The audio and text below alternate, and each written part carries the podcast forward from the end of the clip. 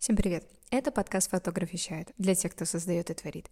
Меня зовут Саша Мономоре, и я буду рада, если ты поделишься этим подкастом со своими друзьями в соцсетях. Ну а мы начинаем.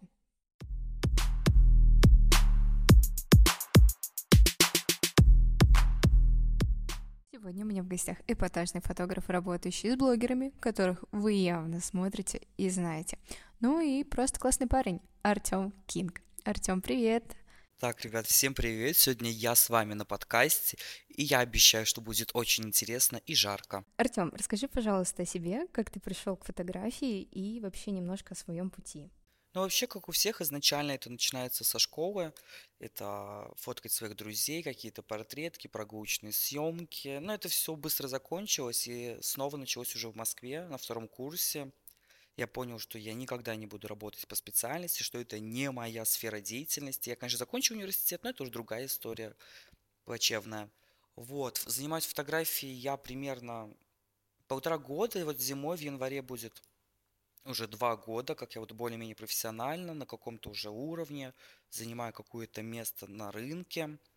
Ну, примерно как-то так. А ты вот сказала, что у тебя другая специальность, а на кого ты вообще учился? Ребята, вы не поверите, на кого я учился. Я отучился, если сказать полностью, то энергоресурсосбережение в нефтепромышленности, биотехнологии и хими... что-то еще в химической отрасли. Звучит очень интересно, и я бы сказала так очень даже официально. Как я сказала ранее, а, ты снимаешь блогеров, более детально мы сейчас поговорим, о работе с ними и какие вообще плюшки тебе дает сотрудничество. Но пока расскажи подробно, кто в твоем списке был первым блогером и как ты вообще вышел на него или на нее. Первый человек в списке моих блогеров это была моя лучшая подруга Бэйби Терри. То есть у меня путь начался достаточно легко.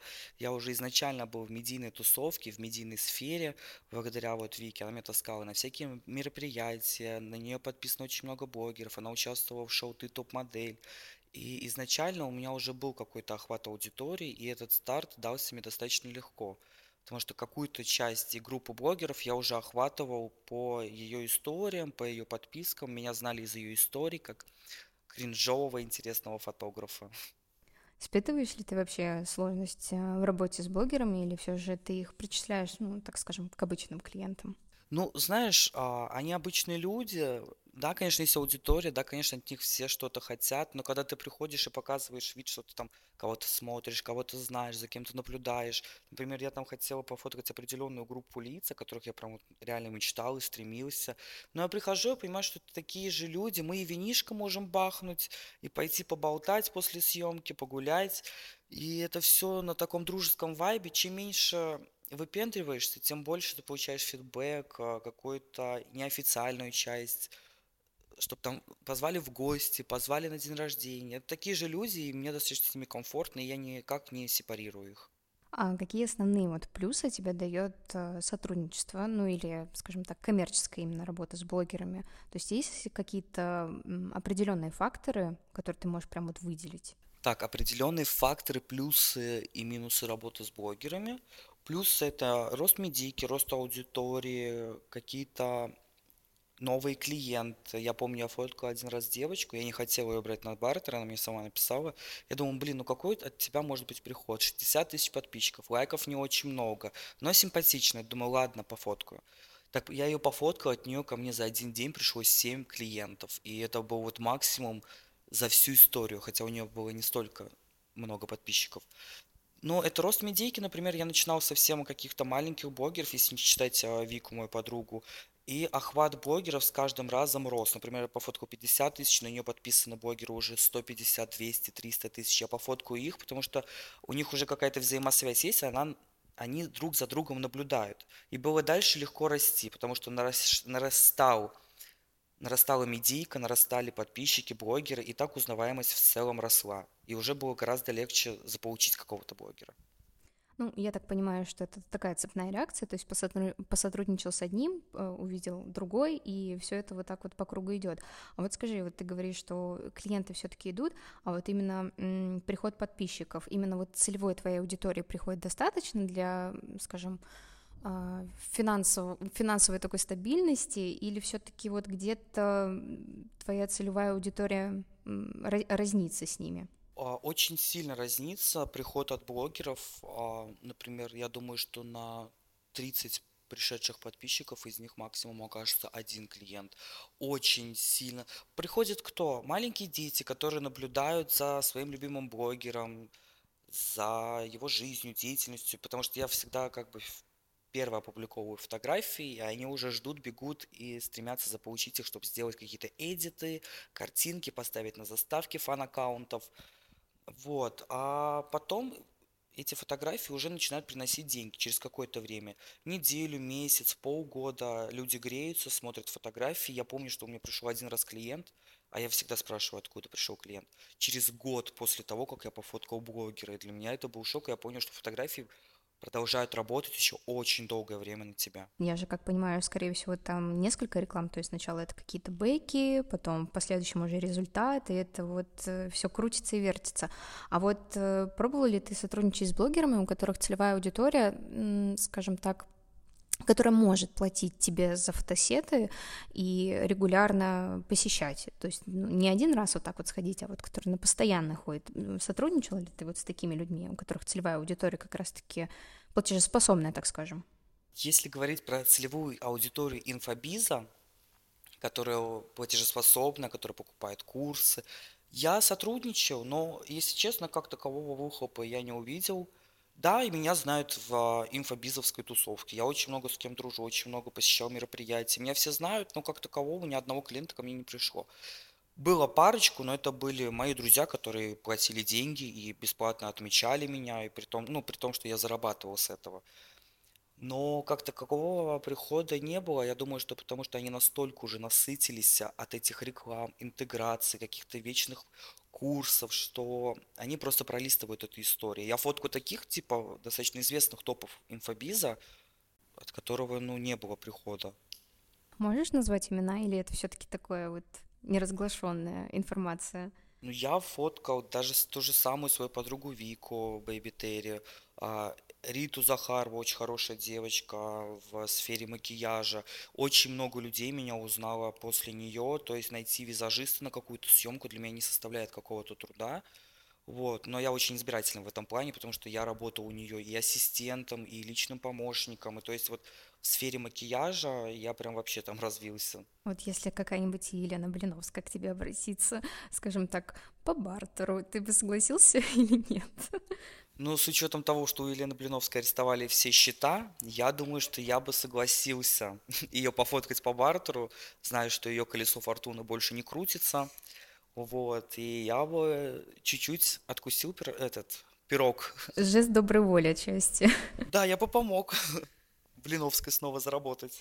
Слушай, а как повысился твой доход вот после узнаваемости в окружении медийки? Вот, допустим, давай разделим до того, как ты начал практиковать активную работу э, с блогерами, и вот после. Ну, вообще, изначально мой прайс был 500 рублей за час. Начнем с этого. Мне кажется, это классика у многих фотографов. А, классический некуда. 500 рублей я фоткал час, обрабатывал 20-25 кадров, но все закончилось а, после первой же съемки на два года перестал фотографировать, потому что это был ад. Потом я вернулся сразу же с чеком 4000, понятно, уровень уже поднялся. Не могу сказать, что как-то мои чеки изменились а, до блогеров, после блогеров. Я постепенно поднимал прайс от 4, потом было 4,5, потом я понял, что нет 7, потом я поднял до 8 и понял, что граница людей, покупающих до 8 тысяч, как бы это грубо не звучало, это люди, которые будут максимально от тебя требовать. У меня были такие клиенты, что я... Я обычно всегда быстро отдаю фотографии, но я неделями сидел в истериках, в стрессах, потому что мне описывали подробный план, как мне надо обработать лицо в... Как это называется приложение? Э, FaceApp какой-нибудь. Да, мне подробно описывали план, как мне надо обработать в FaceApp е. Я понял, что я подниму чек до такой степени, что люди будут приходить. Чем человек больше платит, запомните, тем меньше у него пререканий. И сейчас у меня прайс 12. И я думаю, что я буду поднимать его до 15, потому что 12 уже тоже меня устраивает. 12 это за съемку или за час? 12 это за час, это чистая моя работа, фотостудия и свет оплачивается отдельно. А вот, ну, скажем так, давай, а, сколько ты зарабатываешь в месяц? Вот, ну, можно округлить, скажем так, плюс-минус, но вот примерно, допустим, доход, который у тебя ежемесячный. Ну, меньше 200 тысяч в месяц я не трачу, это прям уже давно так. Не было. Для меня, когда я вижу там 190-200, я считаю, что этот месяц очень плохо у меня удался. Обычно от 200 максимальный месяц был 600 тысяч рублей. Но учитывая то, что я еще а, подрабатываю, ретуширую фотографии, провожу воркшопы, какие-то мастер-классы, обучение, и все в совокупности вот дает сумму, ну, не меньше 200. Ты упомянул тему воркшопов, мы обязательно к ней вернемся, потому что, насколько я осведомлена, ты их как раз-таки проводишь. Было бы очень интересно разузнать э, про это подробнее. Но э, хочу немного, знаешь, сплетен давай ведем в этот подкаст. Э, расскажи историю неудачного сотрудничества, ну, по крайней мере, который, э, который создал больше головной боли, чем наслаждения. Ну, я очень много с кем работал из блогеров, из медийной сферы, и единственный случай, который меня, наверное, выбил из колеи, это был случай, когда я только начинал работать, когда я писал всем блогерам, и оплата была полностью с меня, это студия, туда-сюда, потому что когда ты начинаешь, ты вкладываешься в свое развитие. И это была съемка, девочка из Холостяка, была очень хорошая аудитория, у нее очень активная. Я помню, я, у меня там что ли 3000 на карте было, и я бронирую зал, фотостудия Москва, там достаточно дорогие залы, недешевое оборудование, которое не входит в стоимость. И мало того, что я забронировал на час, она опоздала на 40 минут, так и мне еще пришлось спускаться, помогать ей нести чемодан с вещами. Фоткались мы, пока она переоделась минут 8-9, наверное. Но я успел нащелкать прикольные кадры, потому что свет уже все выставлено было, и просто надо было встать. А вот э, работа с блогерами, если, ну, мы подразумеваем бартер, я так понимаю, что расходы студии, образы, ты это все берешь на себя обычно. Если это, допустим, первый раз какое-то сотрудничество, то покрываешь именно ты, а не, скажем так, блогер. Ну, смотри, когда я только начинал, все было на мне. Сейчас, когда мне пишет блогер, у меня есть уже какие-то определенные кредиты, которые я ему скидываю, условия, а, оплата студии с блогера – и а, несколько подач рекламы. Это отметка в рилсах, постах, и также по желанию, если фотографии понравятся, они всегда нравятся, я начинаю писать, типа, блин, если тебе все понравилось, можешь, пожалуйста, залить в историю какую-нибудь видеорекомендацию. Вот, а образы, если мне все нравится, если я хочу поработать с этим человеком, да, у меня есть на связи там шоурумы, в которых я беру аренду бесплатно, тоже под отметки, визажисты, которые... Все остальное ложится на меня. Главное, чтобы из моего, с моей карты не списывались деньги. А вот сейчас э, блогеры с тобой сотрудничают по полному прайсу или все равно где-то есть такое, знаешь, понебратство, типа, Артем, пойдем, пофоткаешь меня, мне там контент, контентик нужен. Да не, я всегда достаточно лояльно отношусь. Если это какие-то друзья, знакомые, я не беру денег ну, оплатил студию, там, отметил, да и спасибо на этом, ну, потому что друзья. А если какие-то другие моменты, я могу согласиться, ну, если я не заинтересован никак в съемке, я могу скостить прайс на съемку и как сделать полубартер, то есть мне платят какую-то часть, а остальную часть отрабатывается рекламой. А как ты, допустим, работаешь э, с возражениями? Ну, я вот сейчас не беру, допустим, блогеров, возможно, даже клиентов, ну вот, которые хотят, да, там, пример, типа, пасть, они следят за твоим творчеством, им нравится твоя подача, твой стиль, но вот немного кусается. И вот ты уступаешь в таких моментах клиентам, э, даешь им какие-то условия. Вот, допустим, я, к примеру, когда получаю какие-то заявки, а, и вот клиент мне там дорого. Я могу ему, допустим, скостить, да, немного цену, но при этом я ему дам намного меньше контента. Ну, это, я считаю, правильно. Поступаешь ли ты э, вот в таких ситуациях похоже или вообще просто на отрез, типа, все, пока, иди зарабатывай, а потом встретимся? Я даже об этом не думал, что можно сделать, просто скостить количество фотографий или время. Я что-то сейчас задумался. Обычно я я никогда, знаете, как начинают прогревать, какую съемку вы хотите, вот эту всю историю. Люди за мной наблюдают и как бы понимают примерно, что будет на выходе. И, и либо хотят это, либо не хотят. Потому что заплатить поменьше, пойти к псевдофотографу другому, который пытается что-то косить. Потому что очень много фотографов наблюдают, которые, ну, пытаются что-то сделать похожее на меня. Но, к сожалению, у них не очень получается, и идут, а потом все равно возвращаются ко мне. То есть, если я пишу прайс, я никогда не прогреваю. У меня есть прайс-лист, я просто его скидываю, люди его читают, я не начинаю там продавать, прогревать. Рано или поздно люди через полгода возвращались. Ну а как же вот эта вот э, знаменитая фраза, что нужно проявляться в Инстаграме, нужно вот как-то продавать вот эти вот прогревы, всякое такое. Нет, не нравится? Мои прогревы полгода назад сводились к тому, что я выкладывал историю, когда было свободное окошко.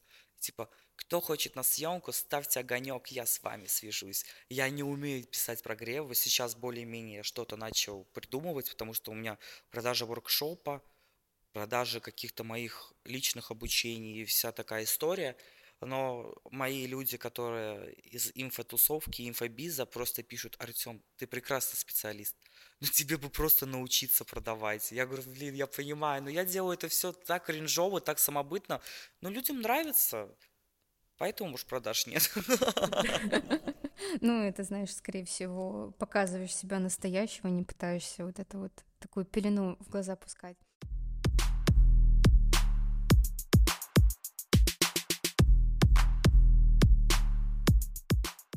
По поводу вот воркшопов, э, расскажи немножко вообще, давай для слушателей, возможно, может быть, кто-то не знает вообще, что такое воркшоп. Э, расскажи немножко об организации, что это такое, и вообще как ты пришел к тому, чтобы создавать свои воркшопы. Ой, я часто ходил на воркшопы, часто, два раза. И мне так понравилось, что я хотел наращивать аудиторию фотографов, потому что это все-таки можно потом обучать, люди могут покупать твои пресеты, твои какие-то кредиты для фотошопа, да вообще все можно делать, контент-встречи. И я понял, что я хочу наращивать аудиторию фотографов, не только клиентскую базу. И что самое массовое, это провести воркшоп. Первый воркшоп я провел, у меня не было никогда такого, что я не набирал людей или уходил в минус. Я зарабатывал, все было круто, классно. Воркшоп это мероприятие для фотографов, видеографов, мобилографов, которые приходят на все готовое, при этом не особо растрачивая свои финансовые возможности, потому что организовать, например, съемку, ну, которая будет, допустим, 29 числа будет у меня воркшоп, ну, там, ну, больше 150 тысяч все будет, потому что это аренда образов, работа стилиста, работа визажиста, оплата такси моделям, а, аренда студии, аренда оборудования, также моя работа как гафера, допустим. Также у меня будет а, напитки горячительные, возможно, еда, посмотрим, как, как кто запишется еще, ребят. Но обычно я заказываю еду, то есть у меня воркшопы вот так проходят. Ну и также есть неформальная часть, где общаются за бокальчиком, так назовем. А я вот так вот послушала, когда описываешь, знаешь, какое у меня первое сразу а, тяжелый люкс, вот такой прям хороший, все классные условия. А, скажи, пожалуйста, вот как ты выбираешь идеи для своих воркшопов? Я так понимаю, что а, ты отталкиваешься именно от того стиля, который ты снимаешь, или все-таки есть какие-то а, идеи, тоже для тебя, возможно, нестандартные, ну, нестандартные в каком плане? То есть, допустим, а, ну, с, естественно, там светом дневным поработать где-то там э, на крыше какой-нибудь высотки или еще что-то, или прям вот э, по твоему стилю яркий, классный какой-нибудь свет, схемы, все дела. Ну, воркшопы проходят э, с моим светом, люди идут на мое видение, потому что им интересно поработать, пофоткать там своим светом, потому что люди уходят и сохраняют мои схемы света и пишут, что, блин, вторая схема света кайф, там у меня отзывы есть, я там тоже ими горжусь. Вот, и люди очень много сохраняют схем света, именно вот приходя ко мне на воркшопы.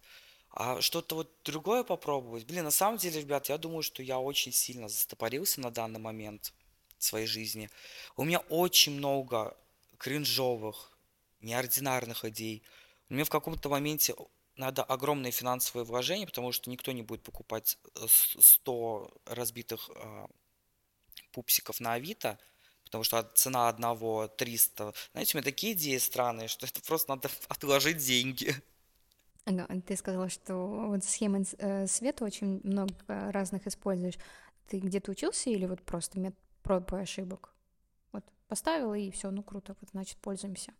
Мой путь начался в изучении света с того, что я что, что я пошел э, в фотошколу за 180 или 200 тысяч рублей, где на каждый мой вопрос отвечали тем, что «А хочешь узнать ответ на этот вопрос?» Тебе надо пройти на продолжение курса, на интенсив. И я понял, что я даже на третий курс не пошел. Там типа было три ступени. Становление фотографом. И потом я поплыл по течению, отфоткал первого блогера, второго, третьего. Я понял, что вспышкой в лоб я далеко не уеду. И записался к своему первому наставнику. Не будем его рекламировать. Хороший мужчина. Вот. И он мне дал какую-то минимальную базу, и дальше вот на протяжении нескольких, сколько, ну, год, полтора, да, я уже изучал свет. Главное понять структуру и работу света, как это все будет ложиться. И э, методом проб и ошибок я достиг вот, ну, хорошего уровня, я думаю. А, а проходил ли ты еще какие-нибудь э, курсы дополнительные, и кроме вот, вот этих? Э, это школа, да, была? Да, это была школа. Я даже не помню, как она называется. Про фото или что-то такое. А, понятно. Ну, какие-нибудь курсы, вот, э, или, или, может быть, там, знаешь, как это модно, гайды каких-нибудь там фотографов. Да, я люблю такую всякую тему. Получается, у меня была фотошкола, потом пару индивидуальных занятий, потом я пошел на мастер-класс по свету. Мне очень понравилось на мастер-классе по свету. Наверное, вот после наставничества индивидуальных уроках и мастер-класса у меня вот все пошло в гору, прям вот хорошо. А вот помимо ворков, ну, хотел бы еще что-нибудь такое свое организовать? То есть, допустим, там рассказать, как с постоянниками круто работать, импульсом? У меня вот э, в скором времени должен быть мастер-класс. Я вот сейчас с одной девочкой скооперировался, все ее знают. Это девочка, которая воркшопы делает. Вот. Возможно, Настя. не знаю, давай лучше это озвучим. Настя, которая делает воркшопы постоянно, нон-стопом. Вот, и мы договорились с ней, что должен быть мой мастер-класс, попробовать продать и все такое. В планах мастер-классы, воркшопы, а, личное обучение. Также хочу создать контент-встречу. Тоже такое новое еще никто не делал. Я как-то додумался, придумал, чуть-чуть украл, где-то докрутил, как обычно. Мне кажется, будет прикольно. А вот э, думал ли создать с каким-нибудь еще фотографом, вот с которым тебе там по душе, ну, за кем ты там, допустим, следишь, а, совместно там воркшоп или, может быть, что-нибудь подобное, так те же самые МК? Мне кажется, я... Ты задаешь вопрос, я начинаю за здравие, заканчиваю за другую тему. Насчет а, мастер-класса я бы подумал. Мне кажется, это прикольная идея, когда какую-то часть, например, за импульсники я бы взялся за эту часть, потому что я очень люблю импульсники. Наверное, так как я разбираюсь в импульсниках, к сожалению, я уже сам путаюсь, сколько я знаю. А вот постоянный свет, я тоже круто могу поставить все, но я не смогу так, наверное, прям отыграть, как многие могут. У меня большие знания тоже в постоянном, но не могу сказать, что какие-то глобальные. Но тебе комфортнее работать тоже, да, я, как я понимаю, с импульсом. Ну вот назови э, три плюса работать с импульсом, а не с постоянным замораживает картинку больше четкости. То есть а, мне очень нравится вот этот фактор. Наверное, да, то, что больше четкости, и ты можешь играться со светом, и всегда он долетит на какой бы мощности. Постоянный ты поставил в, в какую-то часть, и все. Постоянники, например, если даже сделать обычную схему света, которая для ВБ, выбеленный фон, и вот это все, ну, надо будет какие-то прям мощные постоянники, причем не в каждой студии их дают бесплатно, они входят в стоимость аренды. А тут ты пришел, у тебя три импульсника, если ты умеешь рисовать, можно сделать все то же самое с импульсниками, которые входят в стоимость, так же, как с постоянным. Я проплюсую тот э, факт, что не везде нормальные постоянники. Я помню, как-то в одной из студий э, залетела, не будем ее рекламировать, а, залетела в одну студию, и я снимала тогда фото и видеоконтент, ну и понятное дело, что для видео требуется постоянный свет, и вот я столкнулась с таким ужасным прям светом, он был желтый, ужасный, прям, я, я спрашиваю, а у вас есть, ну, похолоднее, что-то понейтральней, нету. И это, правда, очень достаточно тяжело. А, не во всех студиях а, богатый я хотела сказать внутренний мир, но нет. А, богатый выбор постоянного света. Но да, я также соглашусь, что с импульсом, наверное, снимать намного проще. А что ты чаще снимаешь? Вот какой стиль именно привлекает? Вот где ты прям можешь дать порыв творчеству? Слушай, я даже не знаю. Мне кажется, за два года я до сих пор не нашел а, какую-то свою нишу. Я люблю снимать что-то около fashion, назовем это вот так. Какой-то fashion, какой-то кринж, какую-то лютую интересные образы, достаточно такие откровенные, развратные, прикольные. Я люблю вот все такое какое-то интересное, экстравагантное. Возможно, даже иногда с тенями какими-то жесткими, открытыми образами, цепями. Ну, нежнятина, у меня, наверное, одна съемка на 50 будет. У меня все жестко, качественно, экстравагантно, fashion. Пробовала ли ты снимать для каких-то брендов там одежды, поскольку упомянул то, что любишь fashion? Случались ли какие-то такие крупные проекты, за которые ты прям вот можешь сказать, что гордишься? Вот типа, вот это сделал я, это я сделал для них, и я вот прям крутой. Для каких брендов? Одно время я снимал видео, ну если это можно назвать, видео для Бэт Нортон я снимал. А, меня репостил Playboy мои фотографии. Это просто вот, допустим, ну, отметка так чисто, знаешь, это подходящий под их стиль или именно это вот что-то, какой-то запрос именно от них был?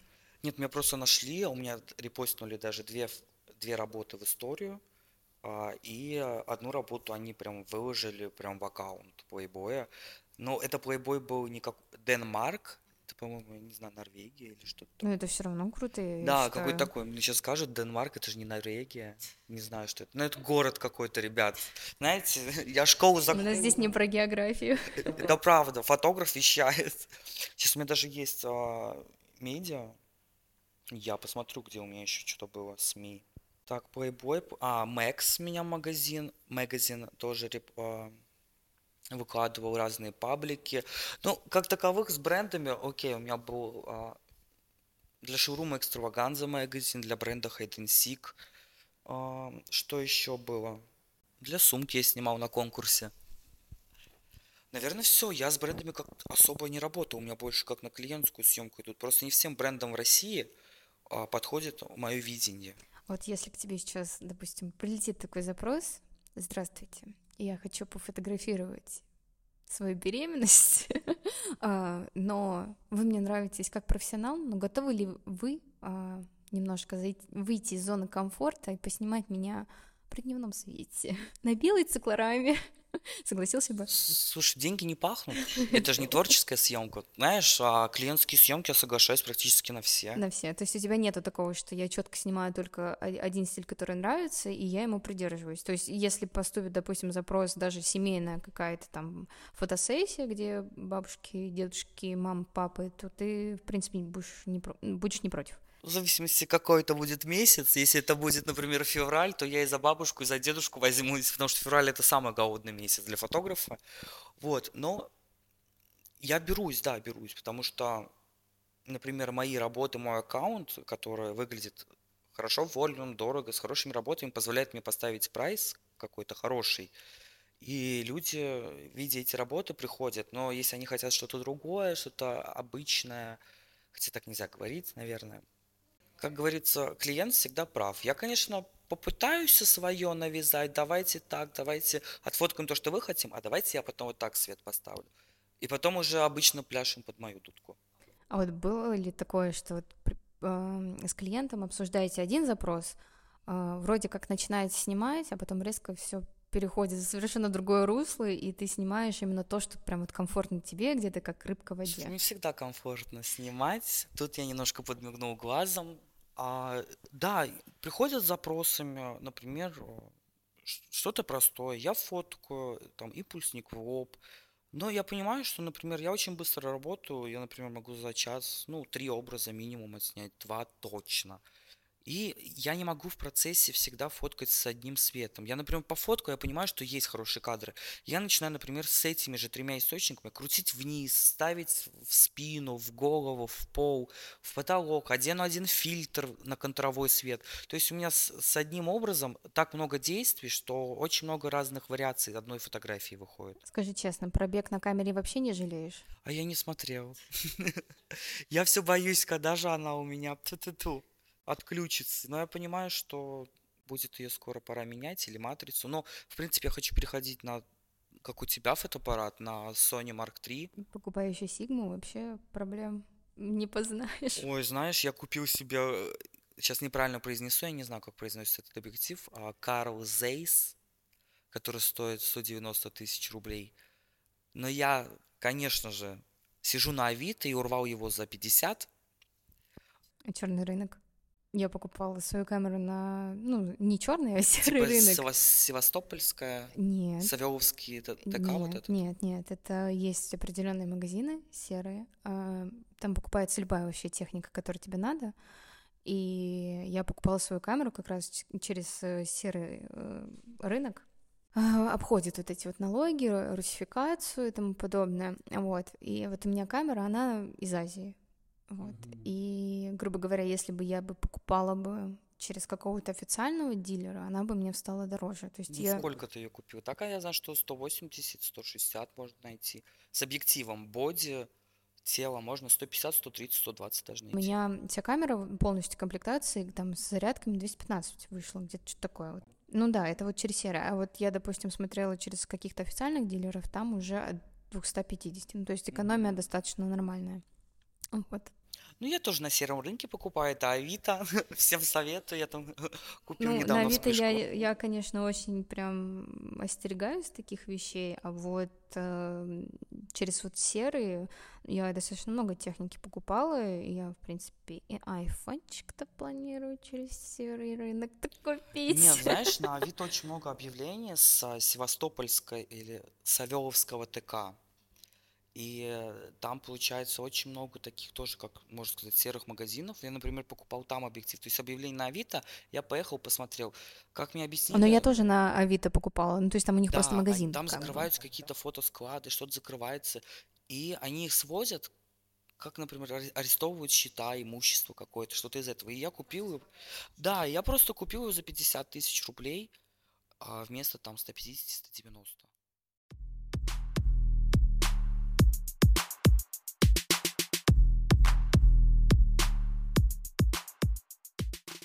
В заключение, а, дай совет какой-нибудь, может быть, даже шпаргалку для тех, кто хочет попробовать посотрудничать с блогерами, но на его отклики никто не отвечает, пока никто не замечает. Может быть, есть какой-то вот годный лайфхак, как эта система работает? Ну, есть пару моментов, конечно. Ну, ладно, расскажу вам за бесплатно. Слушайте, я, когда не могу дописаться, я удаляю и дублирую, удаляю и дублирую. Я так дописался до очень медийных людей, у которых директы завалены просто адово. А еще лайфхак такой небольшой. Хочешь дописаться, пиши после 12 ночи. Когда все бартеры, все магазины, все менеджеры, э, у них заканчивается рабочий день, ты пишешь после 12 часов ночи, после нулей, а блогеру прилетает твое уведомление, но шансов, что он увидит его после 12 на процентов 70 больше. Потому что бартеры, вот эти все ответы на истории, регионы уже спят. То есть больше шансов. Я, например, так дописался до нарциссизм. Она мне сказала, вот тогда я понял этот лайфхак. Она мне сказала, блин, ты такой умный, что ты пишешь после нулей, типа ночью. Тогда меньше смс приходит, и я вот тебя прям сразу увидела. Спасибо, мы будем знать, попробую тоже сама, может, получится.